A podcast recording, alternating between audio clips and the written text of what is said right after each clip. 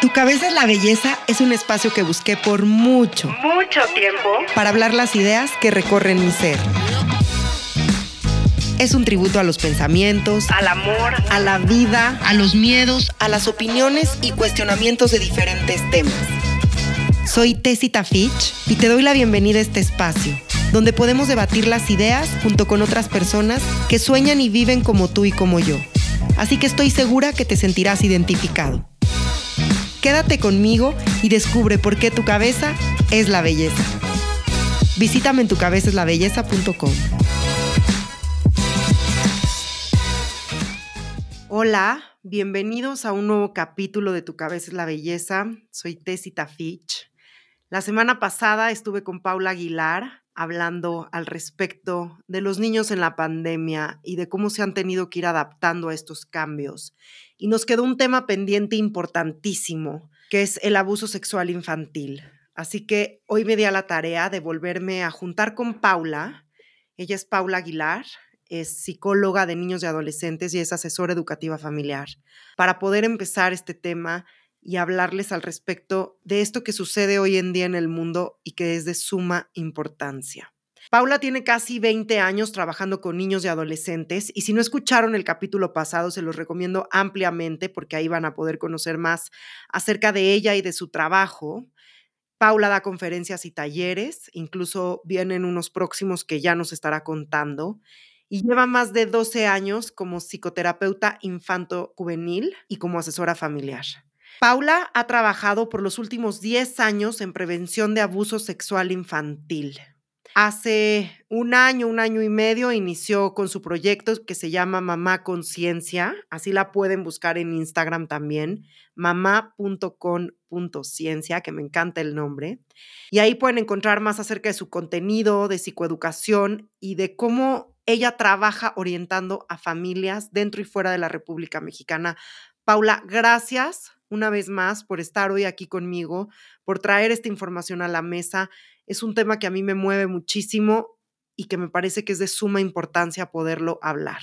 Así que gracias por ser tú, por estar aquí. Bienvenida una vez más a Tu Cabeza es la Belleza. Sí, mil gracias. Yo fascinada de estar aquí contigo. De verdad que disfruto muchísimo nuestras pláticas, compartir esta información desde este foro tuyo, que me encanta. Muchísimas gracias por la invitación y ahora sí que a compartir esta información que es canasta básica para todas las familias y todas las personas que estamos en contacto con niños. Gracias a ti y como te lo dije desde el capítulo anterior, esta es tu casa. Gracias por tu tiempo y por venir a cambiarnos la vida, a ser sanadora y a compartirnos toda esta información que vive adentro de ti. El día de hoy me gustaría empezar haciéndote la siguiente pregunta. ¿Cómo puedo yo definir los tipos de abuso? Y ojo, antes de empezar con esta plática y con este capítulo, les quiero decir que yo no soy experta en el tema, conozco acerca del abuso sexual por lo que he leído y por eso voy a hacer este tipo de preguntas que al igual que yo hay mucha gente que se hacen las mismas preguntas. Así que, ¿qué te parece si empezamos por ahí, Paula? Sé que existen diferentes tipos de abuso y me encantaría que nos enfoquemos en definirlos para partir de ahí con todos estos temas que conllevan la prevención de abuso sexual infantil. Claro que sí, Tessy. Yo creo que empezamos desde muy buen punto porque en definitiva a veces hay un concepto de abuso como literalmente, y disculpen que sea como tan eh, directa con el, con el, lenguaje, pero así debe ser en este tema, ¿no? Y muchas veces se piensa que un abuso es literalmente una penetración, y no siempre es así. Hay abuso sexual de contacto y hay abuso sexual de no contacto. Vamos a hablar de los dos, pero también vamos a definir qué es un abuso.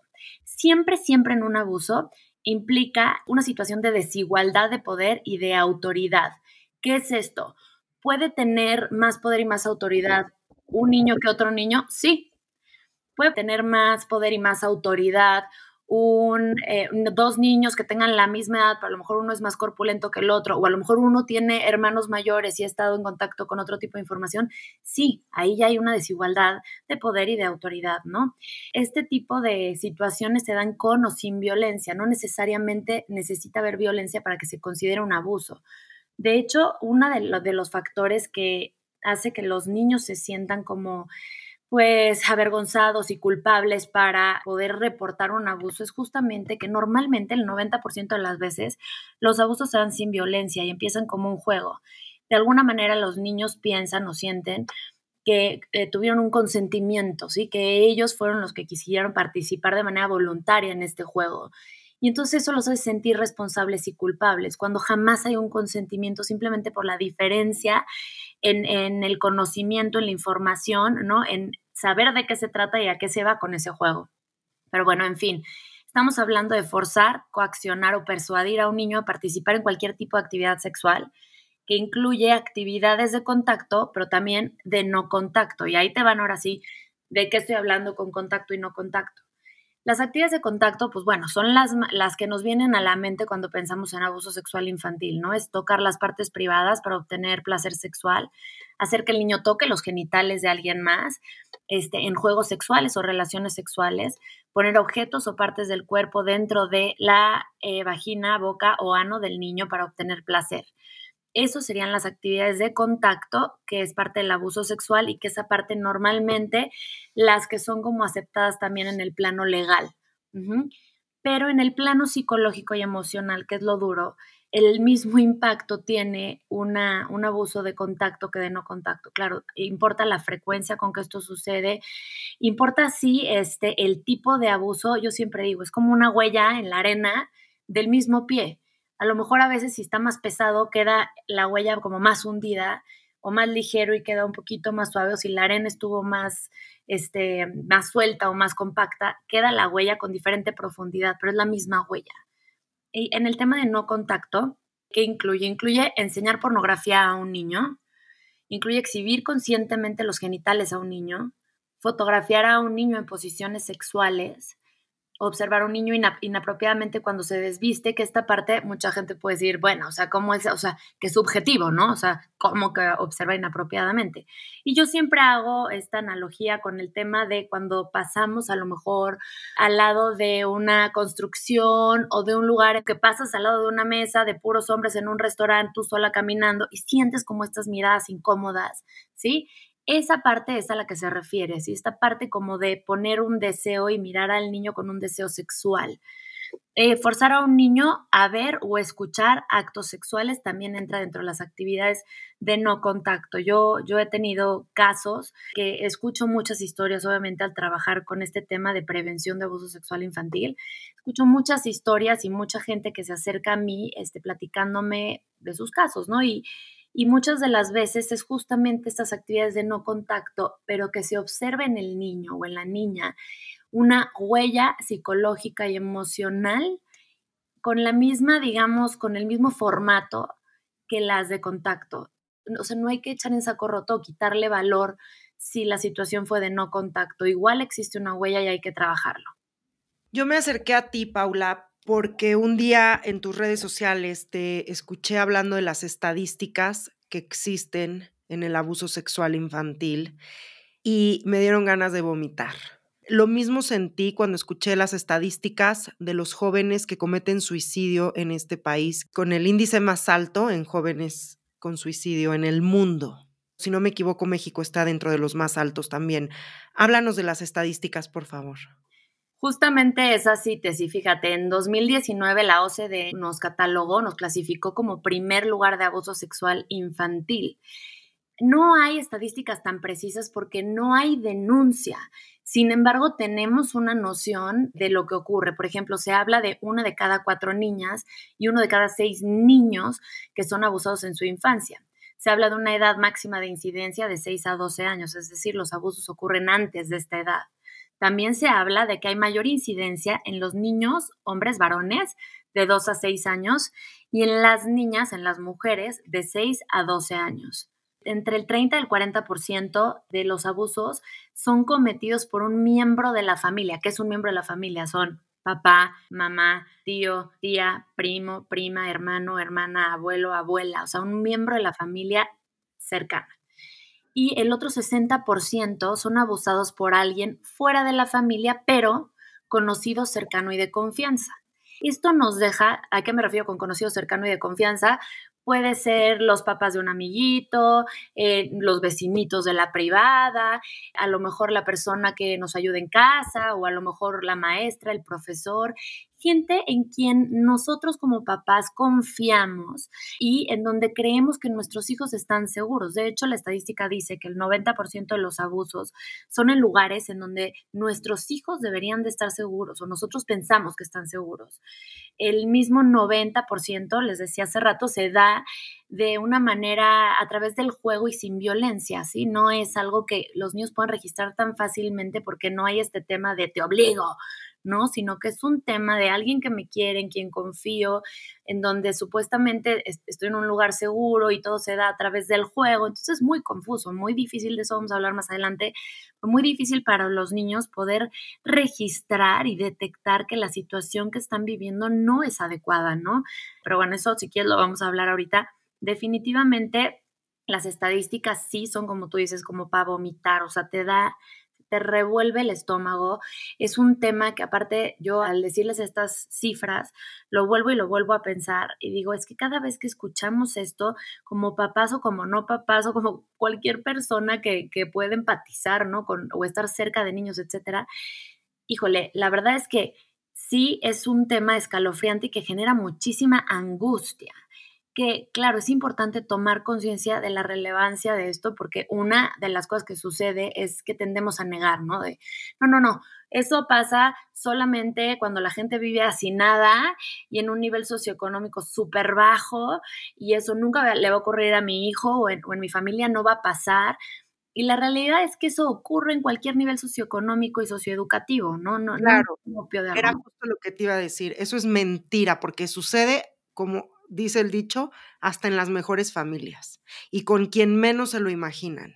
Sí, tal cual. Imagínate que la mayoría de los niños no revela haber sido abusado incluso si se le pregunta a sí. Es un tema de verdad muy complejo. Quiero llegar a ese tema, pero antes te quiero hacer una pregunta, Paula. De 10 niños, ¿cuántos han sido abusados sexualmente? Eso depende de dónde se hizo la estadística. Por ejemplo, en Estados Unidos hay una institución que se llama Darkness to Light, que habla de uno de cada diez niños que, que son abusados en Estados Unidos. En México hay una estadística que habla de una de cada cuatro niñas y uno de cada seis niños. Entonces, bueno, ahora sí que depende de cada país y te digo nuevamente, las estadísticas, pues bueno, las que tenemos como no se denuncian, no son muy precisas. ¿Por qué es tan difícil para un niño detectar un abuso sexual? ¿Y por qué los niños guardan silencio. Ahora sí te metiste en el, en el meollo del asunto. Estoy chinita, o sea, te juro que no es broma, quiero vomitar, Paula. O sea, tengo un nudo en la garganta y quiero llorar. Sí, yo sé, te, sí, es un tema de verdad que eh, parece impensable, increíble en el sentido literal de la palabra, ¿no? Porque aparte sí, definitivamente los niños son una población sumamente vulnerable, mira, por su propio desarrollo, por su capacidad cognitiva, o sea, estamos hablando ya de un tema neurológico como tal, no tienen la posibilidad de tener el mismo pensamiento que tiene un adulto, ¿no? En donde haces un análisis, en donde generas hipótesis, llegas a conclusiones, en donde puedes pensar desde un otro. No existe esto, o sea, el niño tiene ciertos rasgos y características que ahorita no daría tiempo de, echarnos un clavado a todas ellas, pero que tienen que ver con su propio desarrollo, que no le permiten identificar de manera cognitiva que la situación en la que están es una situación de abuso o es una situación que deben de evitar. ¿Por qué? Hay miles de temas, ¿no? Por ejemplo, Colbert habla del desarrollo moral y nos dice que en la infancia el desarrollo moral es, equiparable a lo siguiente, a obediencia y a castigo. La obediencia es igual a la bondad y el castigo es igual a todo lo que quiero evitar, es la parte de la maldad. Por lo tanto, imagínate, por poner un ejemplo de todos los como temas de desarrollo que influyen en esto. Un niño que está con su tío, que lo adora, que siempre le compra dulces, que se lo lleva a pasear, que juegan increíble, que es el único adulto que se tira al piso a jugar toda la tarde con él, que le compra el videojuego, que no eh, cualquiera de estos, de estos elementos. Y ese mismo tío le pide que participe en un juego, oye, este juego está padrísimo, ya jugamos a lo que tú querías, ahora me toca a mí el juego que a mí me gusta, mira, vamos a bajarnos los pantalones y tú te voy a pedir que, ¿no? Y entonces en este tema, en donde también una parte obviamente cultural de obediencia, ¿no? En donde se premia la obediencia. A nivel escolar, el niño obediente es el niño estrella, es el que se aplaude, ¿no? O sea, el que le hace caso a toda la maestra, el que hace caso a la primera, ¿sí? Incluso los papás tenemos esta idea de que queremos niños obedientes y, y decimos mucho, es que no me hace caso, es que no me obedece. Es la queja muchas veces. Pero ¿qué creen? Ese rasgo justamente es un rasgo de, que hace vulnerables a los niños un abuso, ¿no? Cuando un niño está acostumbrado a obedecer, a no cuestionar, a ver esto, que esto es parte del desarrollo eh, normal, ¿no? Del niño, de la moralidad que equipara la bondad con el obedecer. Entonces dice, bueno, pues yo soy un buen niño, él ha sido un buen tío conmigo, me ha jugado conmigo, a esto yo voy a corresponder a esa bondad con mi bondad que es obedecer, por ejemplo. Entonces, todo este tipo de elementos que tienen que ver con el desarrollo infantil tal cual, por ejemplo, otra cosa que me parece importante mencionarles, y aquí voy a revolver un poquito todo el tema de desarrollo para darles los datos más relevantes, la etapa de identificación psicosexual o la etapa fálica que llamaba Freud, ¿no? Por ejemplo, los niños más o menos de los dos y medio, tres años a más o menos cinco y medio, seis años pasan por esta etapa de curiosidad por el cuerpo, en donde desean ver y ser vistos, en donde se presenta un juego sexual entre pares, que no necesariamente es abuso, ¿no? Sino un tema de curiosidad, de, oye, yo no sé, es la primera vez que vengo a este planeta, yo no sé cómo es esto, a ver, tú, tú qué tienes, yo qué tengo, de qué tamaño es el tuyo, qué tamaño es el mío, por qué a mí me quitaron o por qué yo no tengo, ¿no? Y entonces hay toda esta parte de juego sexual y de curiosidad por el cuerpo y de, necesidad de ver y ser vistos, que también puede para los papás confundirse o, por ejemplo, a esta sea mucho la masturbación infantil que se puede confundir para un papá en ¡Ah! ya lo abusaron, cuando puede ser algo natural del desarrollo. Es importante conocer por eso como la etapa de desarrollo para saber a qué edad, si un niño de 7, 8 años está viendo los genitales a alguien más, pues ya nos va a brincar. Si un niño de 4 años le pide a otro que quiere ver su pene, pues no nos va a brincar tanto, es, un, es la etapa de desarrollo, ¿no? Pero bueno, este, hay una parte también del lenguaje, este, que muchas veces no cuentan con el lenguaje para expresar lo que está sucediendo y todo este tipo de elementos hacen que el niño, hay otra cuestión que se llama egocentrismo infantil, en donde el niño no tiene la capacidad literalmente a nivel neurológico de ver desde el otro, él mira desde sí mismo. Entonces, desde este egocentrismo hay una tendencia a la culpa, a, atribuirse la, causalidad de absolutamente lo que pasa a su alrededor. Si sus papás se pelean es porque yo no fui un buen niño y no hice caso en la mañana. Si la abuela se enferma fue porque yo el otro día dije, ay, me cae gorda mi abuela en mi mente. Los niños tienden a, dentro de este egocentrismo infantil, eh, atribuirse la causa de todo. Entonces se sienten culpables. Esta culpa genera vergüenza y por lo tanto se genera también silencio. Se combina también con lo que les decía del consentimiento. Una de las estrategias del abusador, y aquí ya me estoy metiendo en otro tema, pero es ponerse a la par con los niños, o sea, hacerlos sentir iguales. Y al hacerlos sentir iguales, no sienten que hay una imposición o una autoridad, sino que sienten que están, lo que hablábamos del consentimiento, ¿no? Y entonces eso les hace sentir a los niños muchísima vergüenza y culpa y guardan silencio. También obviamente está la parte en donde el abusador puede amenazar, decir que puede lastimar a, sus papás o a un hermanito o a ellos, que no le van a creer, que él va a decir que él empezó. Obviamente el, el perfil del abusador es un perfil de mucho chantaje y manipulación. Entonces es un arte, ¿no? En donde se manipula al niño y lo que van a generar, lo que buscan generar es vergüenza y culpa, porque la vergüenza y la culpa terminan en silencio. Y cuando son más pequeños, entre más chiquitos son, realmente su capacidad cognitiva no les permite ni siquiera entender bien lo que sucede. Por ahí mencionaste cuando entre niños juegan a descubrir sus partes íntimas o sexuales. Eso es muy normal entre niños, ¿no? Hay una edad, decía, en donde tenemos que siempre intervenir. Te voy a poner un ejemplo. Yo le hice la fiesta de cumpleaños cuando mi hijo, el grande, cumplió en ese entonces cuatro o cinco años, yo no me acuerdo cuántos, me parece que cuatro. Le hice la fiesta de construcción, le encantaba construir y entonces les dimos a cada niño una, tipo un flexómetro, pero de telita. Y me encontré a dos de los niños, dos de los invitados en la casita del perro, midiéndose los penes. ¿El tuyo cuánto mide? Ah, no, pues cuatro. ¿Y el tuyo? ¿No? Esto a esta edad, cuatro años, es algo como, se, considera este juego sexual natural propio de la edad, de la curiosidad, de, yo siempre digo, es como si llegamos a un planeta, voy a inventar Júpiter y en Júpiter hay vida, entonces empezamos a darnos cuenta cómo son. ¿Y si todos tienen las orejas así picudas o no tienen orejas? Oye, pero se ve que está como durito o flojo. A ver, quiero tocar para ver cómo está. ¿No? O sea, es algo que es una curiosidad de, de literalmente de aprendizaje, de conocer el mundo en el que viven, porque se acaban de dar cuenta que esto existe. Entonces, cuando estamos en esa edad, no nos vamos a escandalizar, pero siempre hay que intervenir. ¿Cómo se interviene? Por ejemplo, en este caso en particular, por poner el ejemplo, yo fui con las mamás, le dije, oigan, chill, no pasa nada, pero encontré a Chuchito y Perenganito así. Ya les dije que se vinieran a jugar, pero bueno, es una información que yo les quiero transmitir, o sea, como con mucha naturalidad, porque no es nada para escandalizarse, pero es información que está bien que los papás tengan. Y entonces los papás pueden hacer una intervención supernatural eh, para que tampoco se, todo lo que nosotros queremos, ¿no? Que nuestros hijos tengan una sexualidad muy sana, muy natural, etcétera. Entonces, hablar con ellos y decir, ah, oye, que estaban viendo, sí, acuérdate nada más que tu pene es una parte privada que solo tú puedes ver y tocar en un lugar privado cuando estás solo, ¿no?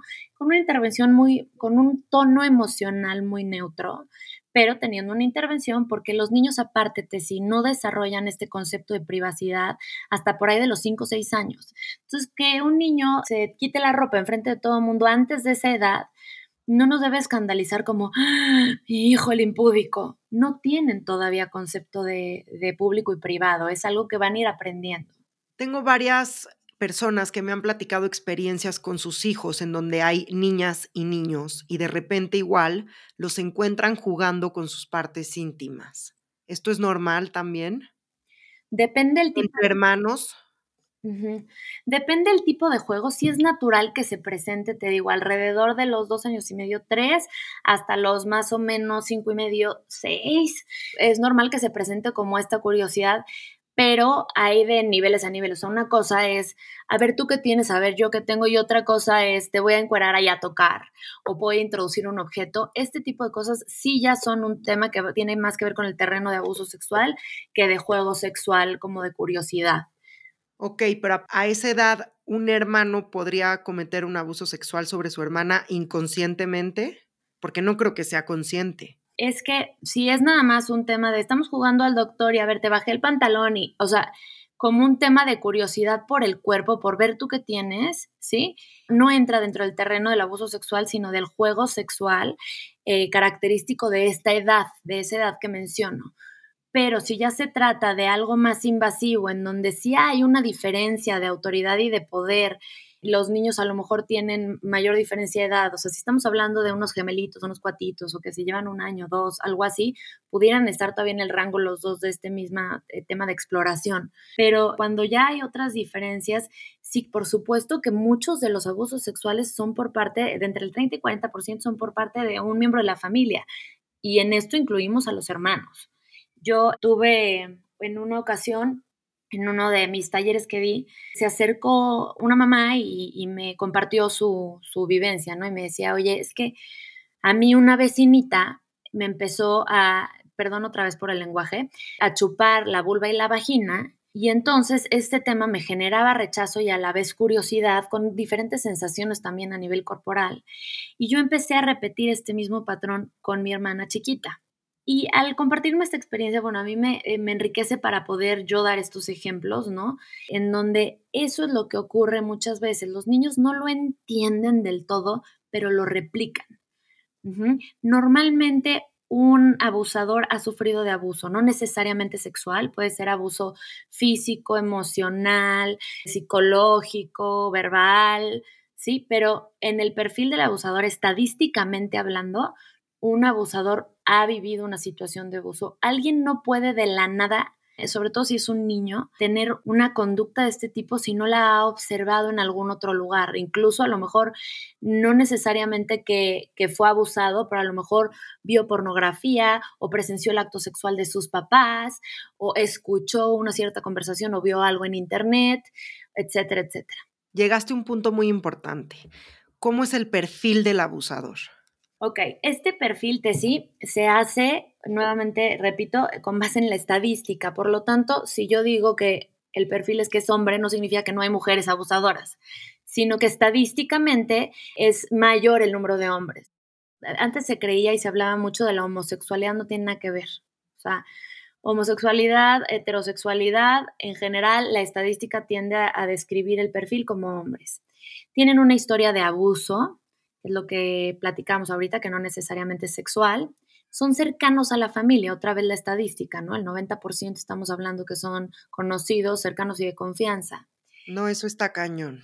Lo que me ocurre a mí y la, parte en donde yo creo que es un tema muy de vocación y de misión para mí es, por un lado, te digo, muy ambivalente. Por un lado, enseñar a la gente lo que ocurre, o sea, cuál es la estadística, cuál es la realidad, que es tremendo, que genera angustia, que apanica, que a veces suena como un poco incluso como amarillista, ya sabes, como... Ah, pero por otro lado, esta otra parte en donde, ok, sí, esa es una realidad que no hay que dejar de ver y no hay que eh, cerrar los ojos, pero ve todo lo que sí podemos hacer, porque hay un chorro de cosas que podemos hacer para disminuir los riesgos de que estén nuestros hijos en una situación así o darles las herramientas para que si llegan a estar desafortunadamente en una situación así, sepan frenarla, salir de ahí y denunciarla.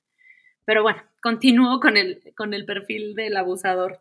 Otra de las características es que combinan amor y afecto con juegos sexuales y secretos. Esto eh, lo que provoca es aislamiento en los niños, los confunde y lo que hablábamos de silencio, vergüenza, culpa que hace que no lo denuncien. Buscan a niños vulnerables que no reciben atención o que carecen de apoyo emocional. Niños que a lo mejor sus papás eh, no están muy presentes o a lo mejor son presentes ausentes, ¿no? O a lo mejor afectivamente no están vinculados o a lo mejor no hay comunicación con ellos, un exceso de un autoritarismo, ¿no? En donde a lo mejor se les sobaja, no se les considera como individuos, como personitas, sino como una extensión por ahí. Niños que tienen como carencias afectivas, los abusadores detectan esto y se meten por ahí, digamos, por esta parte de yo te voy a dar todo el afecto que no recibes en tu casa y, que necesitas. Yo hablaba justamente la semana pasada en unos grupos que tengo de acompañamiento postparto y de le llamo psicoprofiláctico emocional, es literalmente acompañar a las mujeres embarazadas en todo el proceso de preparación psicológica para la llegada del bebé. Y hablábamos de, toda la parte de los vínculos y les puse varios experimentos que han hablado de esto. Uno de ellos fue hace mucho tiempo, esto ya no se permite obviamente, un emperador, Frederick de Alemania, mandó traer 30 bebés, aislarlos de sus familias y porque él decía que el lenguaje lo teníamos innato, ¿no? Que era como genético. Entonces se les pidió que no le hablaran a estos bebés, que no los tocaran, que no los cargaran, pensando que hipotéticamente que los niños iban a empezar a hablar, ¿no? Así, pues espontáneamente. Y evidentemente lo que pasó fue que estos niños no hablaron y no solo no hablaron, murieron. Los 30 niños antes de cumplir los dos años. Hay otros eh, experimentos como René Spitz, este, otras personas que hablan de esto, no Volby, Ainsworth, etc. Pero ¿para qué menciono esto? Porque las necesidades de afecto son tan vitales como comer y dormir y etcétera, ¿no? O sea, están en ese nivel de vitalidad. Un niño sin afecto muere. Entonces, por supuesto que es mucho más importante para un niño tener afecto aún viviendo una situación terrible de abuso que no tenerlo. Igual en una sesión de un taller fue una abuelita y ella se paró y dijo, quiero compartirles mi experiencia y nos platicó que ella fue hija de madre soltera, su, mamá se embarazó a los 15 años y sus papás le dijeron, ok, te cuidamos a, tu hija, pero pues tú te me vas a chambear. Y ella eh, pues vivió con los abuelos y el abuelo empezó a tener mucha predilección por ella. Dormía en la cama con él, era como la consentida, tenía privilegios, etc. Pero el abuelo abusaba de ella. Y dice ella que cuando creció, llegó su sobrina y llegó a cierta edad su sobrina en donde el abuelo la intercambió a ella por su sobrina. Y platica su experiencia emocional, que es de verdad impresionante y, desgarradora, y, y te dice cómo ella no quería que eso pasara, ella quería regresar a ese lugar de abuso, porque no quería perder el afecto del abuelo, que era el único afecto que tenía. Entonces, este tipo de cosas nos dejan ver cómo es el juego en el perfil del abusador, ¿no? Detectan esta parte de carencia afectiva y hay una combinación de te doy afecto, pero a la vez mezclo juegos sexuales, mezclo, abuso, mezclo dolor. ¿No? Por eso también aquí hago un paréntesis, la importancia de no educar a nuestros hijos con golpes, porque es mandar ese mismo mensaje, ¿no? En una relación de afecto donde debes de sentirte cuidada, contenido y protegido, también se permite infligir dolor es un mensaje contradictorio que es importante también como tener en cuenta. Estos abusadores también, Tesi, suelen ofrecerse para cuidar a los niños, llevarlos de compras, de viaje, tú vete, no te preocupes, yo me quedo. Prefieren estar los con los niños que con los adultos. Y aquí no se me espanten, ¿no? Hay gente que es muy niñera, pero a lo mejor juega un rato con los niños y luego tiene otro rato con los adultos, ¿no? Echa la sobremesa, la platicada, lo que sea. Estos, estas personas eh, reportan también que se sienten aún un niño y que aman a los niños y que prefieren la compañía de los niños que de los adultos. Y pues bueno, hay, otros rasgos, pero me parece que estos son como los más relevantes. ¿Cómo podemos empezar a trabajar la prevención del abuso sexual infantil? ¿Cómo lo trabajas tú? Es decir, ¿lo trabajas con padres, con adultos? Y te hago estas preguntas porque quiero llegar al cómo le podemos poner límites a un adulto, cómo pueden aprender eso los niños, ¿no? Más bien, cómo un niño le puede poner un límite a un adulto, ¿Cuáles serían los hábitos en la vida cotidiana? Ok, eh, en tema de abuso, a mí me gusta trabajar con tres esferas, de prevención, perdón, me gusta trabajar con tres esferas. Uno es los papás, otro es los hijos y otro es el entorno, ¿no? El ambiente en donde nos movemos. Evidentemente el entorno es el, más complejo en cuanto a que es difícil controlar, ¿no? No podemos controlar la espectacular que ponen en periférico, no podemos controlar la conversación que tiene en el súper la persona atrás, no podemos controlar lo que se sube en internet, o sea, hay muchas cosas que no podemos controlar del entorno, pero sí hay cosas que podemos regular que nos van a favorecer en prevención de abuso. En la parte que tiene que ver con los papás es donde recae obviamente toda la responsabilidad. Y yo cuando hablo de prevención, Tesi, es que de verdad me parece que es muy importante decirles a los papás que es una obligación, o sea, no es si te late o no te late, es una obligación de nosotros como papás y de en general todas las personas que trabajan o están cerca de niños, tener toda esta información y estas herramientas, porque es una completa negligencia no, no tenerlo. Podemos de veras evitar que no los nuestros, incluso los nuestros, pero también los de alguien más, tengan menos riesgos y menos probabilidades que esto ocurra y, y así modificar estas estadísticas que tanto nos asustan. Pero bueno, en cuanto al trabajo con papás, ¿Qué es lo que se debe de trabajar? En primer lugar, conocer la información, todo esto de lo que hemos estado hablando, ¿no? Tomar conciencia de la problemática, de cómo se manifiesta, de cuáles son los rasgos de vulnerabilidad, de las mejores maneras de intervenir, etc. Hacer un uso del lenguaje adecuado. ¿Qué es esto? Se llama pene, testículos, vulva, nalgas y pecho. ¿Sí? Ese es el lenguaje adecuado. Cuando nosotros llamamos a los genitales por otro nombre, estamos mandando un mensaje no verbal de ahí hay algo rarito, este, prohibido, que hay que evitar, ¿sí? La única parte del cuerpo, ni moca al ojo, al cuchicú. No, o sea, pues es ojo, nariz, boca, cejas, este pelo, eh, brazos, manos, ¿no? El hacer parte de la vida cotidiana, esta, este tema como de, de la sexualidad, como incorporándolo de una manera muy natural, ¿no? Por ejemplo, me preguntan mucho este tipo de cosas y yo pongo muchos ejemplos de mis hijos porque tengo tres, entonces me dan muchos. El otro día, el chiquito de cuatro me ponía la mano en el pecho, ¿no? La reacción normal podría ser quitársela y decir algo o no decir nada, hacerte la vista gorda. ¿Qué es, qué es lo que manda un buen mensaje en prevención? Mi amor, tienes tu mano en mi pecho. Mi pecho es una parte privada. Te pido que la quites porque me incomoda. Sí, este tipo de cosas de hablar en la vida cotidiana como si dijeras, mi amor, me estás poniendo tu codo en la pierna y me duele, ¿lo puedes quitar? ¿No? O sea, regularizar, normalizar, hacer parte de la vida cotidiana este lenguaje en donde incorporamos la sexualidad y su cuidado. Una parte que para mí es la fundamental, los mensajes no verbales son los más potentes, para todos, pero en general para los niños más. Los niños están como con triple antena parabólica para checar, ya estoy de otra época con lo de la antena parabólica, pero con triple antena para checar las señales que les da el medio ambiente para entender si lo que están haciendo está bien o está mal, para entender cómo funciona el mundo, etc. están muy atentos a todo lo no verbal de una manera como bastante preconsciente cachan muchísimas señales. Por lo tanto, los mensajes que nosotros mandemos no verbales tienen que ser bien potentes. ¿Y cómo es esto? Es si yo te digo que tus nalgas son una parte privada, pues no te las pellizco y te las muerdo por más que me encante porque hoy corrijan las nalguitas, ¿no? Del bebé. no lo hago porque te mando un mensaje incongruente y inconsistente. No te cambio en medio de la fiesta porque se te cayó encima el agua de Jamaica y, entonces estás todo sucio, entonces te cambio a la mitad de la, de la fiesta este, sin cuidar la privacidad de tu cuerpo, ¿no? O a lo mejor si tú estás en el baño no entro y salgo como Juan por mi casa, a lo mejor te toco y te digo, mi amor, ¿puedo pasar? ¿No? Y te enseño a ti también a tocarme la puerta a mí, aunque mi, puerta esté abierta y la tuya esté abierta, cuando yo estoy en mi cuarto, en mi baño, en, mi vestidor, en la regadera, en todas estas áreas que son privadas, sí, por más que necesitan mi ayuda, y es obvio que voy a entrar como mamá, a lo mejor tienes cinco años, cuatro años y necesitas que te lave yo el pelo, ¿no? Entonces voy a entrar, pero ¿qué voy a hacer? Toco y te digo, amor, ¿puedo pasar? Y con eso estoy mandando un mensaje bien fuerte de, oye, este espacio es tuyo. Tú tienes el derecho de, tener tu privacidad. Esto es tu propiedad. Tú eliges, ¿sí?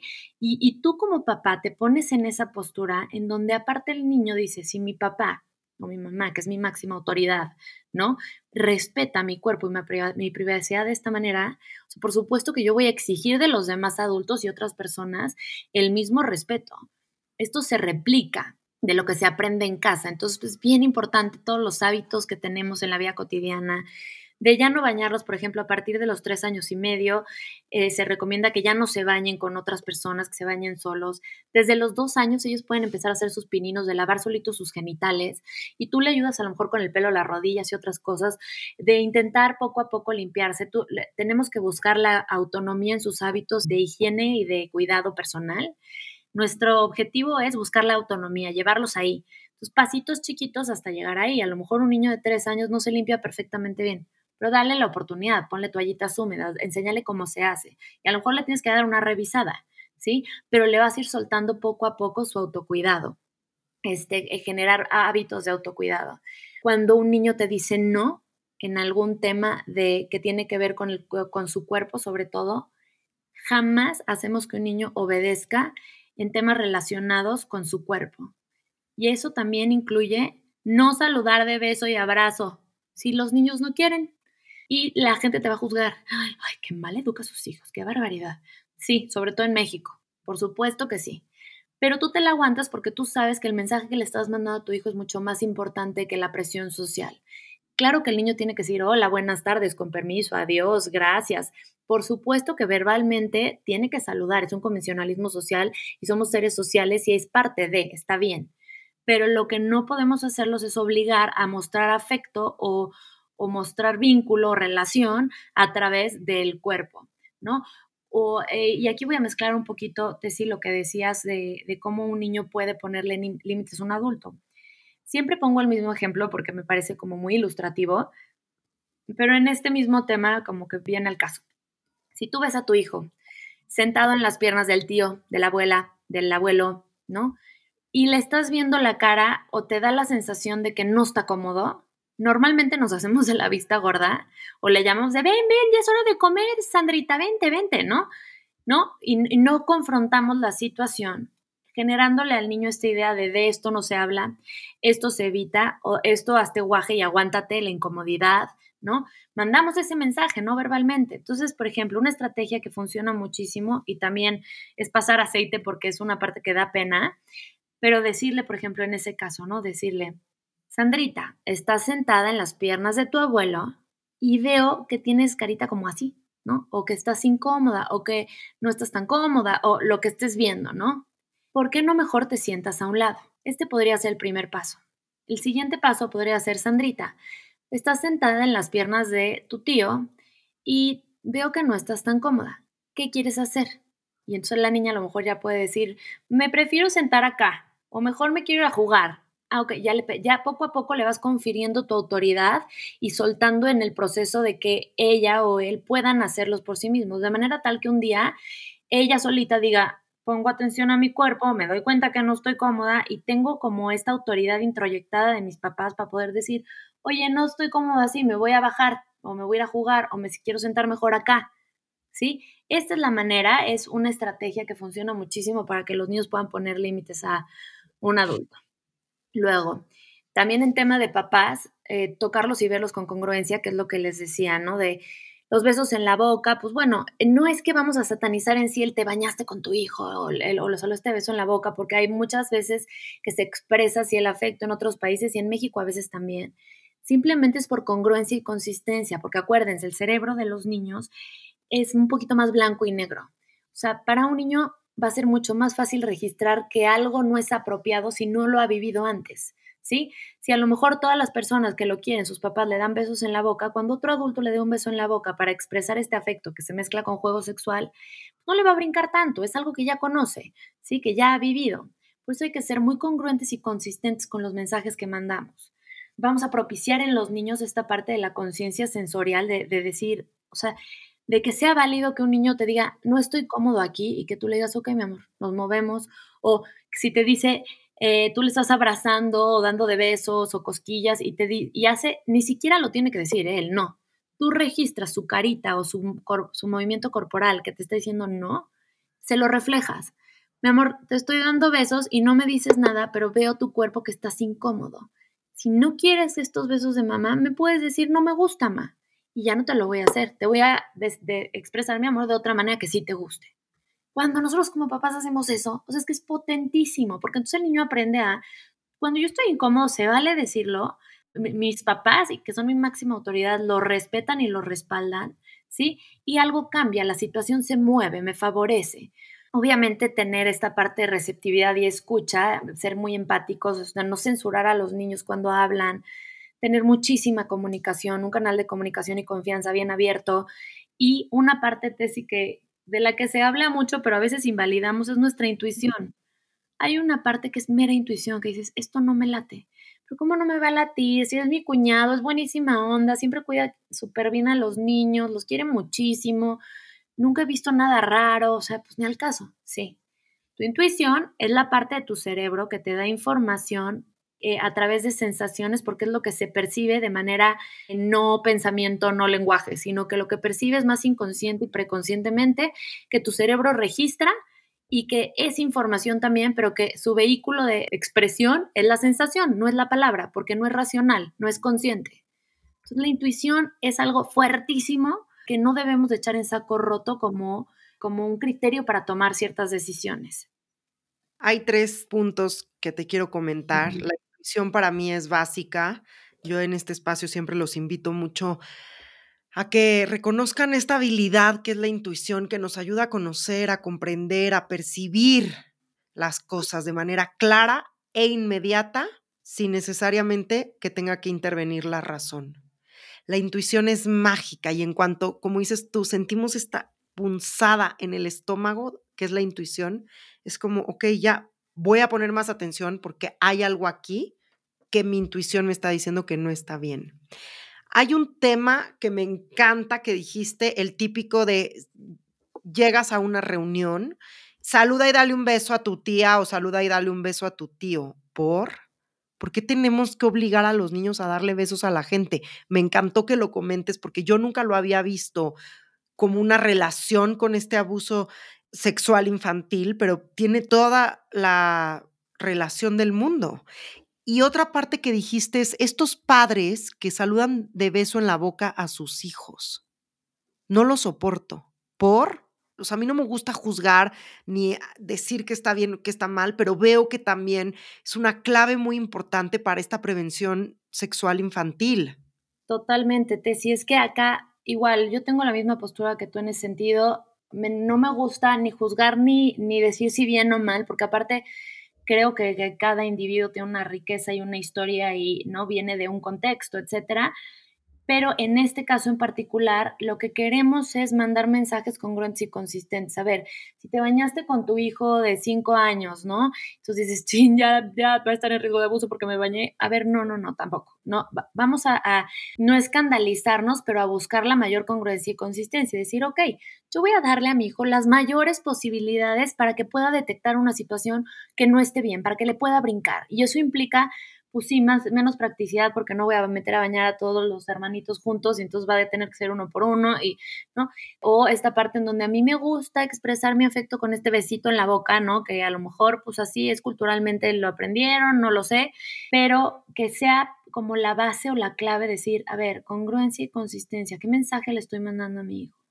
Va a ser para él más fácil o, o más difícil poder detectar una situación inadecuada en términos de su sexualidad, ¿no? Si yo hago esto o no lo hago.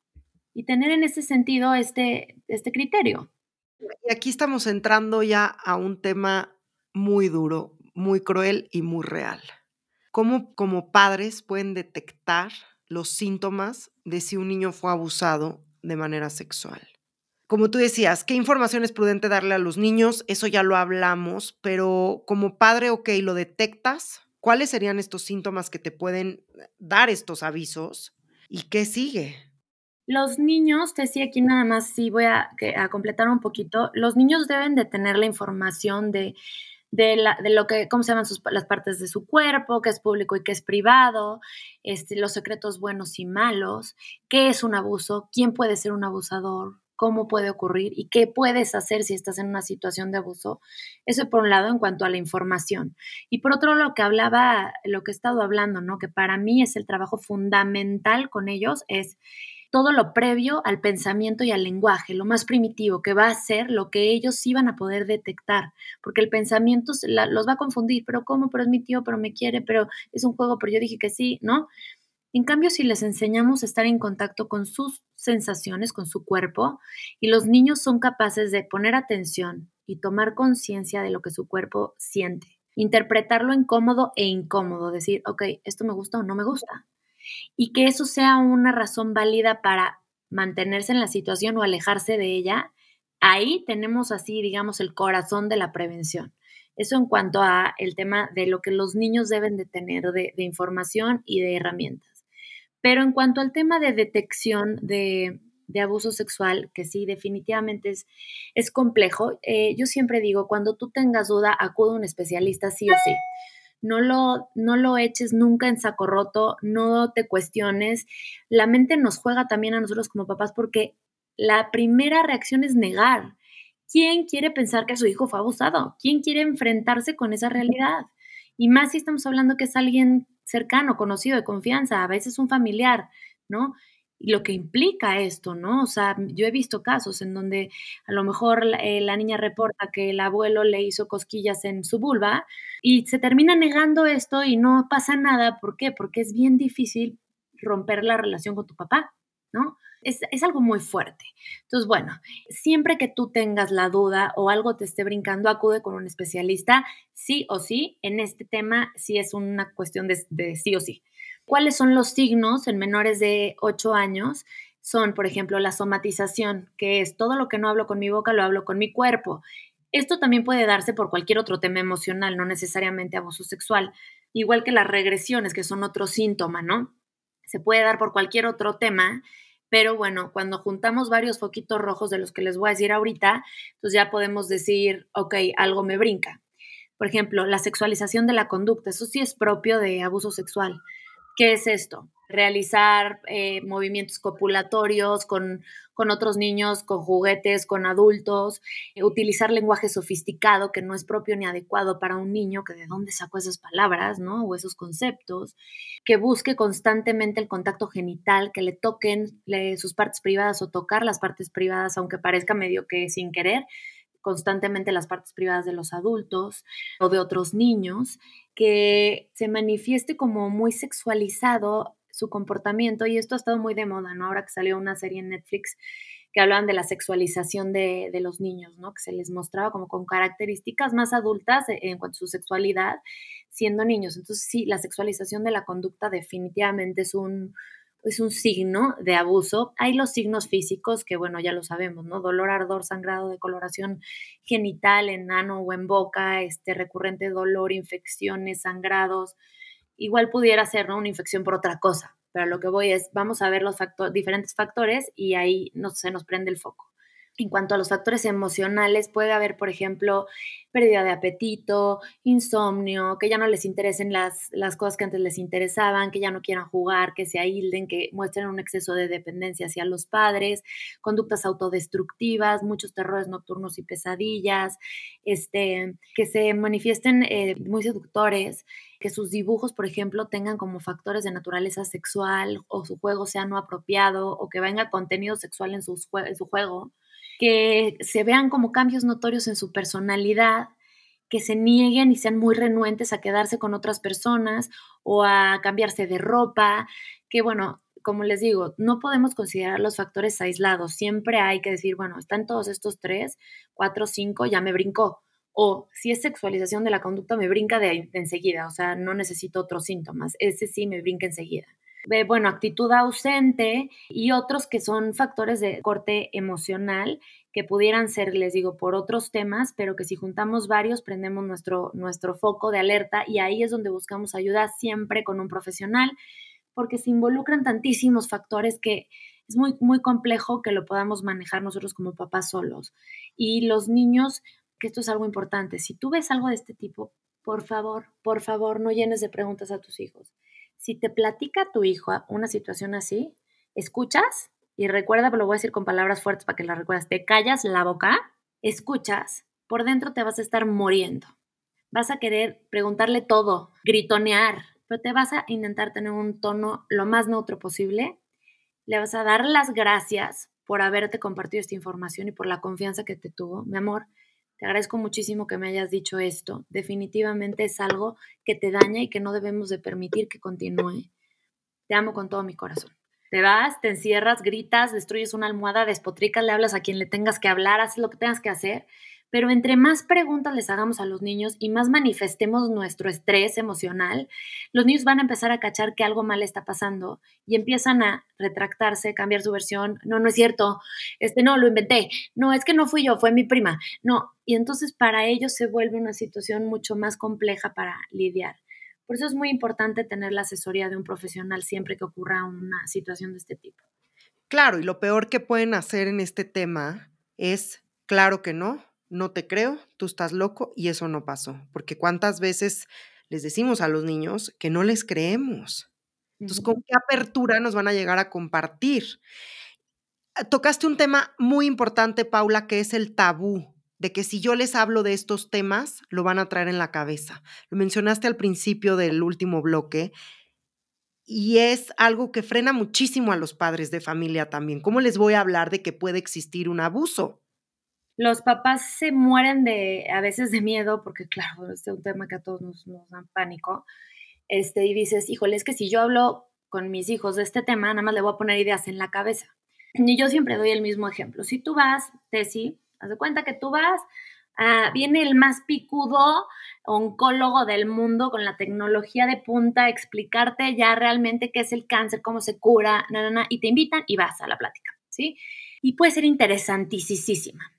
Y tú sales y como cualquier aprendizaje nuevo, lo piensas varias veces, a lo mejor le platicas a alguien en una llamada, pero si este tema no se conecta contigo en, eh, a nivel emocional, no se engancha con nada, si tú no tienes una persona en tu familia o algún ser querido o tú misma con esta enfermedad, si no tienes con qué conectarlo a nivel de tu experiencia, va a ser algo que una vez elaborado como aprendizaje, ¿no? Como cuando aprendes a leer y los niños van leyendo todos los espectaculares de la calle y las instrucciones de los boletines del súper y, ¿no? Porque están aprendiendo, están elaborando, están elaborando el aprendizaje, ¿sí? Cuando ya lo tienes acomodado, lo sueltas y ahí se queda. Si tú tienes algo con lo que se enganche, sí te vas a enganchar con esa información como niño y como adulto. Pero ¿qué pasa? En este caso en particular, eso queremos. Si sí hay algo, queremos saber, ¿no? Y si no hay nada, nosotros conceptualizamos la sexualidad como una sexualidad adulta, la sexualidad infantil es otro rollo. Entonces, los niños ah, toman estos aprendizajes como nueva información, a lo mejor por unos días la están elaborando y están eh, haciendo ciertos comentarios, pero de ahí van a fluir en su vida normal incorporándolo como un aprendizaje más. No se van a enganchar si no tienen una experiencia previa con la cual engancharlo. Ok. Y por último, ¿a quién recurrimos si detectamos estos síntomas? Mira, normalmente este, muchos psicólogos este, trabajan con este tema. no todos le entran, a veces hay, hay, gente que prefiere no entrarle al tema, pero pudiera ser casi cualquier psicólogo. Hay dos instituciones en Ciudad de México que son AMSAC y ADIVAC, que se dedican al trabajo con, con, víctimas de abuso sexual y de prevención de abuso sexual y trabajan con la familia y trabajan con los niños, etcétera. Entonces, son dos buenas alternativas como para buscar ayuda en caso de que tuvieran una situación de este tipo o alguna duda. ¿A ti en dónde te pueden localizar, Paula? A mí, a través de, la página que platicabas, de mi Instagram de Mamá Conciencia, mi trabajo en particular, tesis, se ha centrado en todo lo que es prevención, transmisión de la información y las herramientas a los papás y a los hijos. En este momento yo no atiendo de manera individual, pero puedo dar todo el asesoramiento para guiar y sobre todo en este tema eh, de, de prevención. De hecho, estoy dando un mes conferencia, un mes taller, un mes conferencia, un mes taller. O sea, me parece un tema tan fundamental que, todos los meses lo tengo este, como opción para, para la gente. ¿Qué pueden encontrar en esos talleres y en esas conferencias? En la conferencia es una versión como breve del taller, es un poquito más, sí, conferencia menos interactiva, menos dinámica, pero se da toda la información para cualquier persona que esté en contacto con los niños y que trabaje con niños o que sea padre familia, etc. Y el taller es mucho más largo, son dos sesiones. La primera sesión va dirigida a padres y la segunda sesión padres e hijos, trabajamos juntos, es más personalizada, son grupos más pequeños se trabaja muy profundamente la, la, información, o sea, es más del doble del tiempo que toma la conferencia, toma la primera sesión nada más del taller y, se trabaja casuística, es, eh, te digo, muy dinámico, o sea, más formato taller. ¿Cuándo son los siguientes talleres y las siguientes conferencias, Paula? Tengo el, en, ahorita en septiembre di conferencia, entonces en octubre toca taller, que es el 15 de octubre la primera sesión, y en noviembre vuelve a tocar conferencia el 12 de noviembre. Perfecto. Entonces, para todos los que nos escuchan, que les gustaría tomar estas conferencias o inscribirse a estos talleres, ya saben dónde pueden encontrar a Paula. Paula, no sabes cuánto te agradezco tu tiempo, toda la información que nos compartiste. Hoy te quiero compartir un mensaje del frasco de Tesi antes de terminar este capítulo y me quedo con un mensaje muy profundo y muy conciso que dijiste a lo largo de este episodio que es congruencia y consistencia. Sí, Tessy, totalmente. De verdad que es el camino fundamental para, para mandar mensajes a nuestros hijos. Yo sé que tú tienes el frasco de Tessy, no sé si lo tienes a la mano, pero yo aquí tengo el mío y voy a sacar un mensajito para compartírselos. Aquí se cayó una, uno. Amor propio. Con amor propio podemos aprender a poner límites a todo y a todos, a sentirlo cómodo y a detectar lo incómodo. Paula, ¿te quedas con ganas de decirnos algo más el día de hoy? Mi mensaje sería que esta información la transmitan a todas las personas que conozcan que conviven con niños. Todos tenemos que tenerla porque de verdad sí podemos modificar la estadística, pero depende de que abramos los ojos y tomemos ahora sí que el toro por los cuernos con la información y con las herramientas. Así es. Ya saben, Paula Aguilar, mamá.con.ciencia, ahí la pueden localizar. Paula, te mando un abrazo muy grande. Ha sido un placer grabar contigo el día de hoy y poderles transmitir esta información. Gracias a ustedes por escuchar este capítulo, por llegar hasta aquí. Me despido, soy Tessita Fitch y nos vemos la próxima semana. Gracias, Paula. Mil gracias, Tessi. Hasta la próxima. Bye. Visítame en tucabeceslabelleza.com.